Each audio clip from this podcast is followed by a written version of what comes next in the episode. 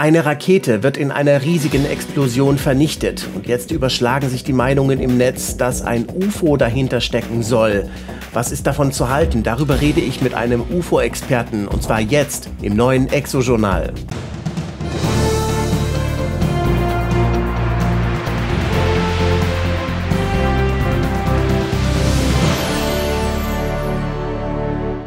Herzlich willkommen im neuen Exo-Journal. Bevor wir zum eigentlichen Thema kommen, möchte ich meinen Unterstützern danken, die mir wieder unter paypal.me slash robertfleischer Geld geschenkt haben. Dafür herzlichen Dank an Christian, Hauke und Thorsten, Dieter und Markus, Michael und Jürgen. Vielen Dank und besonderer Dank gebührt diesmal Frau J aus H in Ö, die weder ihren Namen hören will noch den Betrag, den sie gespendet hat, aber danke trotzdem. Wenn auch ihr mich unterstützen wollt, könnt ihr das tun unter dem Link paypal.me slash robertfleischer und in der Videobeschreibung findet ihr eine Kontonummer. Vielen Dank. So, und jetzt zur Geschichte. Was ist da passiert? Eine Falcon 9 Rakete des privaten Raketenbauers SpaceX ist bei einem Test auf der Startrampe explodiert und zwar nur zwei Tage vor dem geplanten Start. Eine Videoaufnahme des Vorfalls zeigt die Rakete noch auf der Startrampe auf dem Raketenstartgelände Cape Canaveral der US-Luftwaffe in Florida. An Bord der Rakete Amos 6, ein geostationärer israelischer Satellit, mit dem Facebook Teile von Afrika mit Breitbandinternet versorgen wollte.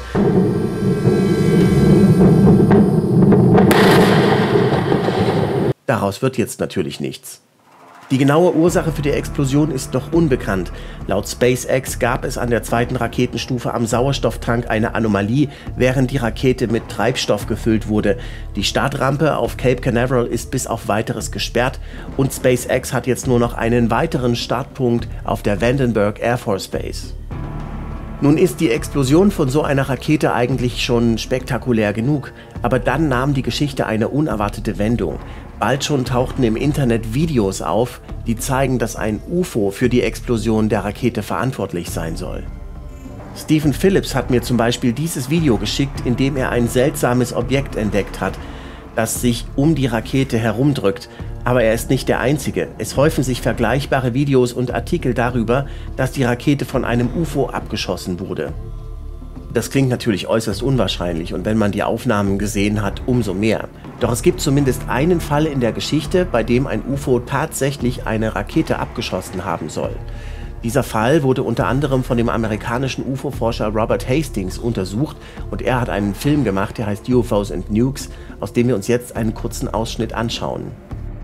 While the exact date remains uncertain, zwar ist das genaue Datum nicht bekannt, doch im Herbst 1964 kam es zu einem Zwischenfall am Vandenberg Luftwaffenstützpunkt in Kalifornien, der inzwischen zum bestbekannten und erstaunlichsten Beispiel für UFO-Eingriffe in Atomwaffensysteme zählt. Noch immer ist der Fall als streng geheim eingestuft, doch ein ehemaliger Luftwaffenoffizier, Dr. Robert Jacobs, hat ihn öffentlich gemacht. Zu jener Zeit diente Lieutenant Jacobs bei der 1369. fotografischen Staffel und war für die Geräteausstattung zuständig. Seine Aufgabe war es, Raketenstarts von einem fernen Berggipfel an der kalifornischen Big Sur-Küste aus mit einem Hochleistungsteleskop zu filmen. Die aufsteigenden Raketen füllten anfangs immer das gesamte Bild, wodurch Triebwerksleistung, Stufentrennung und andere Einzelheiten des jeweiligen Starts genau beobachtet werden konnten, während die Raketen über den Pazifik rasten. Nach einem solchen Testlauf wurde Lieutenant Jacobs einmal unerwartet ins Büro von Major Florence Mansman gebeten, einem Fachmann für Fotoanalyse, der für den Hauptwissenschaftler der ersten strategischen Luftfahrtsdivision in Vandenberg tätig war. Bei seiner Ankunft bemerkte er zwei mysteriöse Männer in grauen Anzügen, die sich später als CIA-Offiziere herausstellten. Man hatte einen Filmprojektor aufgestellt und ohne weitere Erklärung schaltete Major Mansman ihn ein und forderte Jacobs auf, sehen Sie sich das an. Jacobs, der später als Universitätsprofessor arbeitete, beschreibt, was dann geschah. Auf der Leinwand war der Film, den wir geschossen hatten. Die Raketenspitze öffnete sich, die Düppel flogen heraus und das sah man als scheinbare Lichtreflexe, die sich bewegten. Und dann konnte man den Sprengkopf fliegen sehen. Und mit etwa 10.000 bis 13.000 Stundenkilometern war er am Rand des Alls unterwegs. Und plötzlich kam ein Objekt ins Bild geflogen, das den Düppeln und dem Sprengkopf im selben Tempo hinterherjagte. Und in der polaren Umlaufbahn feuerte es einen Lichtstrahl auf den Sprengkopf ab. Der Lichtstrahl schlug ein. Dann flog das Objekt hoch, schoss noch einen Lichtstrahl auf die Sprengkopfattrappe, flog rüber, schoss wieder, flog dann nach unten, schoss noch einen Strahl ab und verschwand dann in dieselbe Richtung, aus der es gekommen war, und der Sprengkopf fiel aus dem Bild. Die Lichter gingen wieder an und Major Mansman sagte zu mir, habt ihr Kerle da irgendwie dran rumgemacht? Und ich sagte, nein, Sir. Und er sagte, was war das? Und ich sagte, sieht aus wie ein UFO. Darauf sagte er, Lieutenant Jacobs, Sie werden nie mehr darüber sprechen, es hat nie stattgefunden.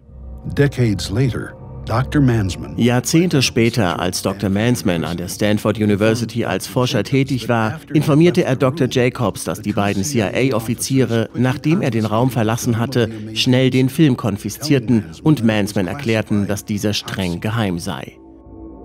Also in Briefen an verschiedene Forscher bestätigte Mansman zudem, dass er den Film vor der Beschlagnahme ausführlich Bild für Bild untersucht hatte wobei sich unter dem Vergrößerungsglas viele Einzelheiten des UFOs zeigten. Er schrieb, Zitat, die Form war eine klassische Scheibe, die Mitte glich einer angehobenen Luftblase. Die gesamte Unterseite glühte und schien sich langsam zu drehen. In dem Augenblick, wo ein Lichtstrahl abgefeuert wurde, drehte sich das Objekt, so als ob es zum Schießen in einer bestimmten Position sein müsse. Die Einschätzung damals lautete außerirdisch. Dr. Jacobs beantwortete die Enthüllungen des pensionierten Majors wie folgt, Zitat, jene Lichtstrahlen waren eine Warnung, ein Schuss vor den Bug unserer atomaren Dummheit. Tja, UFOs und Atomwaffen heißt der Film, über den wir einen Beitrag und Interviews gemacht haben mit dem UFO-Forscher Robert Hastings, zu sehen in voller Länge auf exomagazin.tv. Für 49 Euro im Jahr habt ihr dort Zugang zu sämtlichen exklusiven Videos, Reportagen, Filmen und mehr. In dem Fall 1964 war es also ein scheibenförmiges Objekt, das um eine Sprengkopfattrappe herumgeflogen ist und der Vorfall wurde als streng geheim eingestuft. Anders liegt die Sache natürlich jetzt bei der neulich explodierten Rakete. Das war ein ziviles Projekt, eine zivile Rakete und von Atomkraft an Bord ist nichts bekannt. Die Rakete trug, wie gesagt, einen zivilen israelischen Satelliten. Aber was hat es dann mit diesem seltsamen Objekt auf sich, das scheinbar kurz vor der Explosion an der Rakete vorbeigeflogen ist? Ich begrüße jetzt Gerhard Gröschel vom Institut für technische UFO-Forschung. Er ist jemand, der wohl in der Lage ist, uns mehr zu sagen über die Bilder und über das, was wir da sehen. Herzlich willkommen, Gerhard. Hallo, Robert. Du hast öfter mal schon Aufnahmen von UFOs äh, gemacht oder versuchst es mit deiner UFO-Überwachungskamera. Du hast dir auch diese Aufnahmen angeschaut von Cape Canaveral. Was ist dein Urteil? In der Tat ist es wirklich so, dass ich schon öfters vergleichbare Aufnahmen hatte. Aber jetzt gehe ich erstmal auf die Aufnahme aus Cape Canaveral ein. Äh, ich habe mir den Film angeschaut. Ich habe äh, dann auch Einzelbilder rausgezogen äh, und die übereinander gelegt, um den Flugweg zu sehen und das Objekt versucht, soweit es vernünftig ist, zu vergrößern. Für mich spricht eigentlich fast alles für ein Insekt. Äh, da gibt es zwei wesentliche Gründe. Der erste wesentliche Grund ist die praktische Erfahrung, die ich aufgrund meiner optischen UFO-Überwachung habe, weil solche Objekte kenne ich. Für mich sind sie kein Problem, weil ich zwei Kameras habe, was jetzt bei dem Film von der Rakete nicht der Fall ist. Das zweite ist der Flug äh, des Objekts, der war nicht absolut geradlinig, sondern er war in einer leichten Kurve, die sich wieder nach oben bewegt hat. Das wäre typisch für ein Insekt aus im Nahbereich. Also das spricht sehr für ein Insekt. Ein Vogel halte ich für eher unwahrscheinlich. Vögel hat man vorher schon gesehen oder auch nach der Auf im, anderen, im restlichen Teil der Aufnahme. Die sind klar zu erkennen, beziehungsweise der Flügelschlag ist zu erkennen. Die sind auch etwas größer und langsamer vor allem. Hast du auch mal Größenberechnungen angestellt? Ja, soweit es natürlich möglich ist. Also ich weiß zum Beispiel, dass die, äh, die Falcon 9, wenn die so einen großen äh, Aufsatz hat für, äh, für einen Satellit, dass der Durchmesser etwa fünf Meter ist und das, das Objekt, das wir da aufgenommen haben, das kann dann bestenfalls ein Meter im Durchmesser sein. Wenn das Objekt auf dieselbe Distanz war wie die Rakete. Vermutlich war das natürlich hinter der Rakete. Das heißt, wie weit weiß man nicht. Äh, nee, war es ja nicht. War es ja nicht, ne? Du vermutest ja, es war ein Insekt. Es muss halt ja, ja, vor der Rakete man, gewesen sein. Wenn man, wenn man vermutet, äh, die Größe, wenn man die Insektengröße kann ich nicht vermuten. Das wird wahrscheinlich eine Fliege oder was gewesen sein vom Körper her.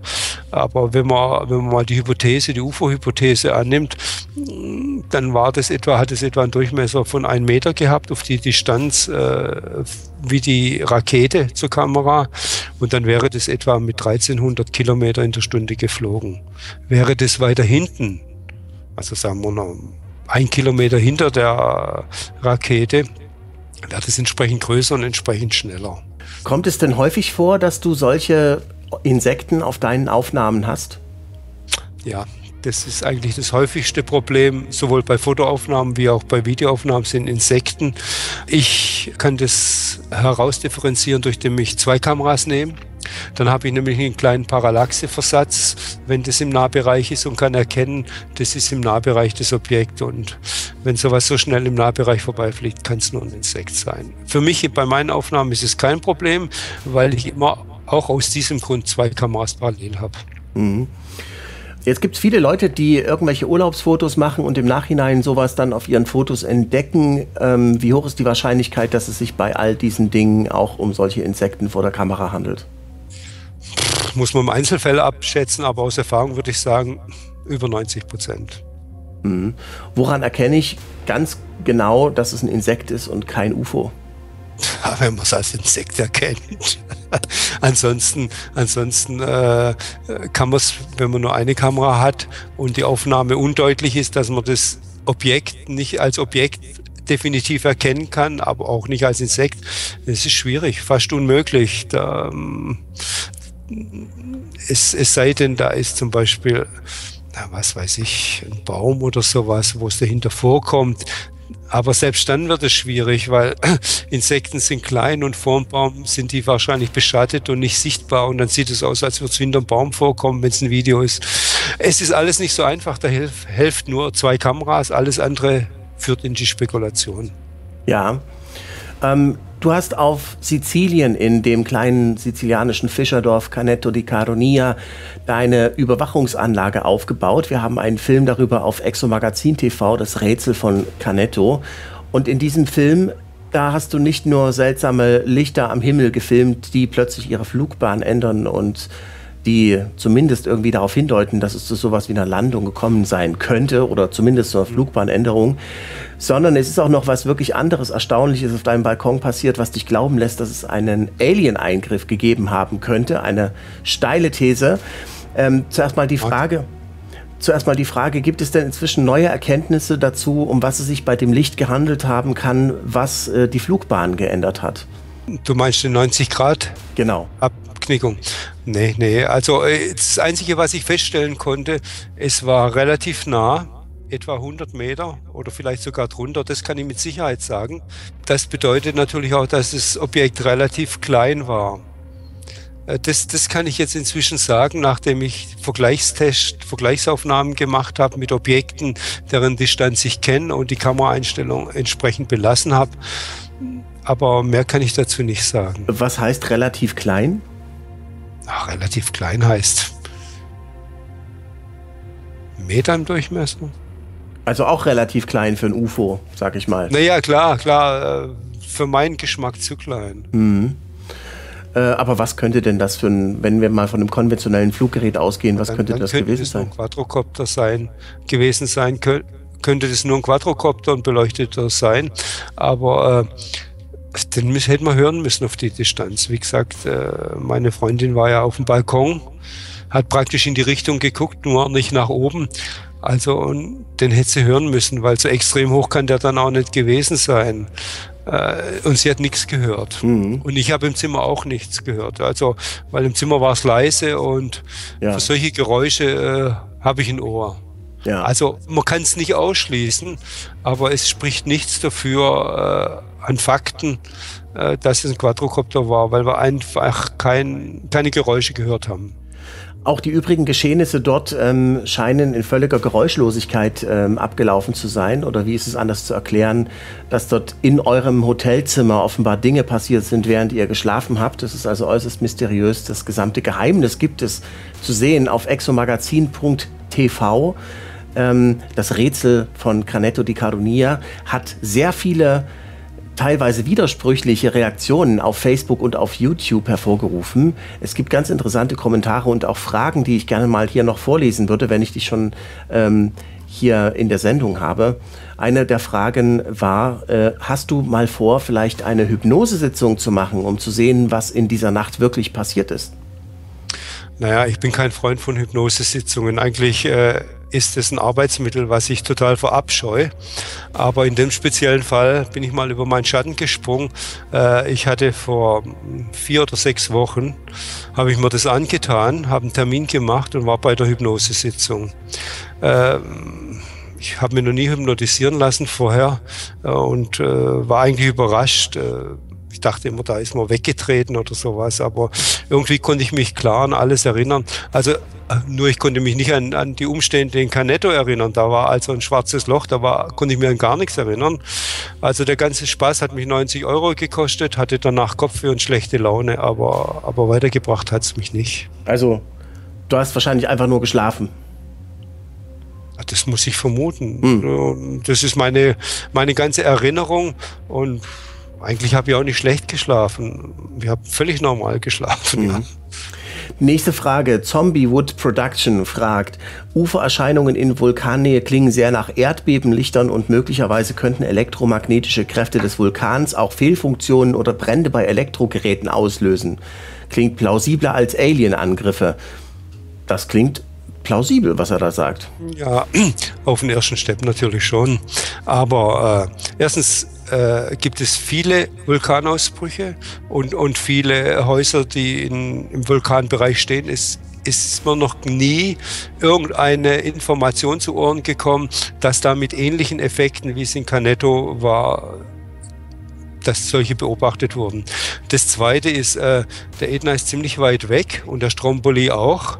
Äh, und auch dieses Thema wurden, wurde von römischen Wissenschaftlern aus irgendeiner Fakultät, also Geologen, wurde daraufhin geprüft. Die haben das natürlich auch gesagt, okay, das wäre eine, eine, eine natürliche Erklärung, aber die, sind, die haben, sind zu dem Ergebnis gekommen, dass das nicht der Grund gewesen sein kann.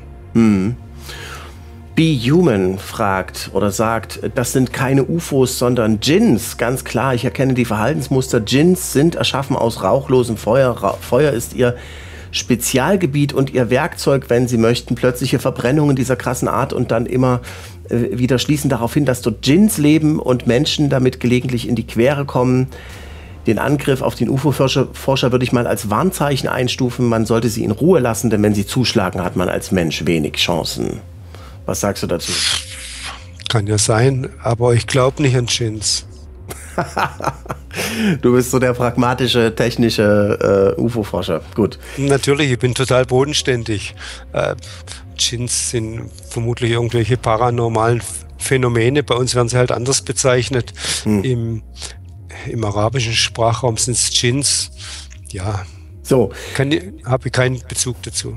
Ein gewisser Glaubnix-Seher sagt, als Funktechniker fallen mir zwei Dinge ein. Versteckte Induktionsplatte oder UKW-Sender mit wenigen Kilowatt.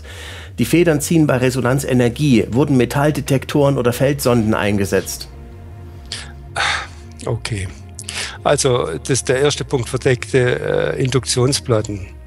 Wie soll denn das vonstatten gehen? In, in den in Privathäusern versteckt, in Induktionsplatten verstecken und die muss ja auch noch betreiben. Du brauchst eine Energiequelle dafür. Und die muss ziemlich groß gewesen sein, auch wenn das so nah war. Also äh, den Akku hätte sehr wohl, der da, was weiß ich, unter dem Bett liegt, ein Autoakku, ein LKW-Akku oder wie stellt er sich das vor? Also das ist äh, abwegig. Das zweite äh, ist das mit dem Sender Also wenn man weiß, wenn man ein Mittelwellensender war, hier in Mühlacker bei uns bei Pforzheim ist einer. Da hat man die Möglichkeit, wenn man eine kleine Strahlschleife legt und ein Glühbirnchen mit zwei Volt oder was ranhängt, dann kann es das sein, äh, dass das leuchtet. Und das ist ein starker Sender. Da braucht man auch entsprechenden Aufbau. Der Sendermast ist, was weiß ich, 30, 40 Meter hoch.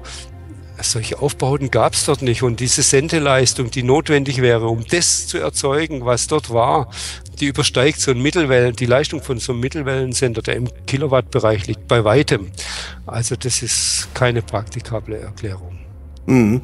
Hast du Metalldetektoren oder wurden Metalldetektoren eingesetzt, auch bei der Analyse dieser Phänomene? Äh, was die damals 2004 gemacht haben, weiß ich nicht genau. Äh, Metalldetektoren weiß ich nicht, aber sie haben auf jeden Fall Magnetfeldmessungen gemacht, dynamisch und haben auch festgestellt, äh, dass es da sehr starke magnetische Anomalien hat. Mhm. Aber Messergebnisse sind immer nicht bekannt. Mhm. Hermann Homberg fragt, warum sollten Aliens Fernseher, Stromkästen oder auch Matratzen in so einem kleinen, unbedeutenden 150 Seelen-Kaff in Brand setzen?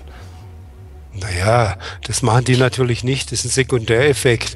Äh, ich bin der Meinung, dass die äh, Energiequelle äh, ganz in der Nähe war, was weiß ich, vielleicht ein, 200 Meter äh, im Umkreis von den Brände äh, und äh, dass, dass das einfach vermutlich, wenn ich die UFO-Hypothese zugrunde lege, äh, ein Sekundäreffekt ist von dem Gravitationsantrieb dass äh, Gravitation und Magnetfeld äh, gehen wohl oft Hand in Hand und äh, auf, das weiß man aufgrund von äh, Zeugenbeschreibungen aus der Literatur und so weiter. Äh, wahrscheinlich war das ein Sekundäreffekt und beabsichtigt war das von denen mit Sicherheit nicht, das glaube ich nicht. Okay, was sind deine nächsten Schritte in der Sache? Tja, sehr gerne würde ich noch, noch mal runterfahren, aber meine Italienischkenntnisse sind gleich null. Ich bräuchte jemand, der Italienisch kennen kann und auch bereit ist, damit runterzufahren. Äh, am besten ein Pärchen, also eine Frau sollte dabei sein, die Italienisch kann, weil es ist äh, für Frauen die Kommunikation mit anderen Leuten ist wesentlich entspannter, wenn das eine Frau macht, als wenn das ein Mann macht. Das ist meine Erfahrung.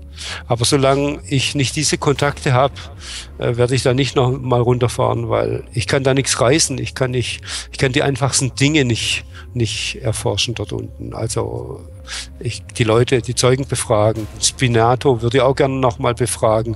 Aber das klappt nur, wenn ich jemand habe, der mir eins zu eins Deutsch-Englisch, äh, Deutsch-Italienisch übersetzt.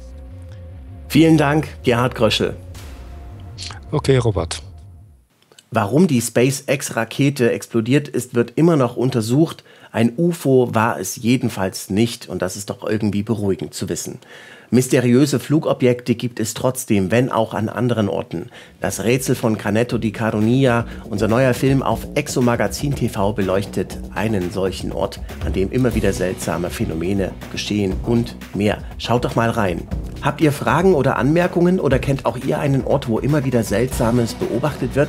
Dann bitte schreibt es mir in die Kommentare und gebt mir ein Like, wenn euch das Video gefallen hat.